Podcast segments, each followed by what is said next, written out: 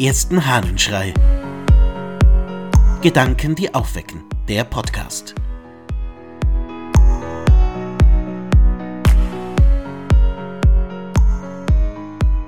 Dem Leben verbunden.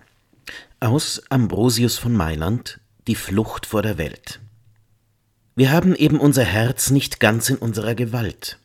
Unsere Gedanken, die unversehens in die Seele einströmen, den Geist überschütten und uns nach einer ganz anderen Richtung ziehen, als wir selbst ursprünglich wollten, diese Gedanken rufen uns zu irdischem, weltlichen Begehren, werfen Lüsternheit und Begierlichkeit in unsere Seele hinein, ja selbst in den Augenblicken, wo wir unser Herz im Gebet zu Gott erheben wollen, werden wir oft genug zur Erde wieder herabgezogen. Kennst du das?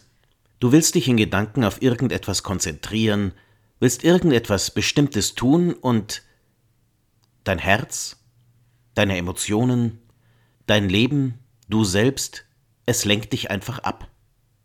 Du wirst auf etwas anderes kapriziert, geworfen, gezogen. Eigentlich möchtest du das gar nicht, aber es passiert einfach. Für mich das beste Beispiel, immer wenn ich mich auf Prüfungen vorbereiten musste, erschien mir alles andere unendlich viel wichtiger.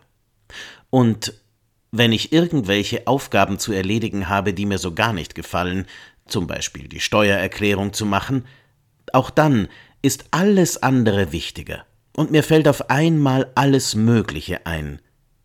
Ich reagiere schon so fast auf bestimmte Ideen, und mein Körper, mein Geist oder wie es Ambrosius sagen würde, mein Herz zieht mich in eine ganz andere Richtung. Das ist also menschliche Grunderfahrung.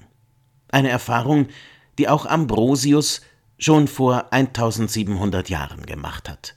Die Erfahrung, dass wir uns nicht selber ganz im Griff haben, dass wir nicht überall dahin kommen, wo wir hinwollen, dass unser Verstand eben doch nicht das Einzige ist, aus dem wir leben und was uns in der Hand hat. Ich glaube, was man von diesem kurzen Gedanken des Ambrosius lernen kann, ist festzustellen, dass wir nicht alleine sind mit dieser Erfahrung. Es ist ein Erlebnis, das uns alle zusammen ausmacht, was zum Menschsein gehört. Wichtig ist nur, wie wir damit umgehen. Es ist nicht falsch, dass wir diese Regungen haben, dass wir immer wieder weggezogen werden von dem, was wir eigentlich tun wollen, dass wir uns selbst gegen uns selbst stellen. Wichtig ist, bleib dabei. Wisse, du bist Mensch und es gehört zu dir. Und dann wirst du den richtigen Weg gehen.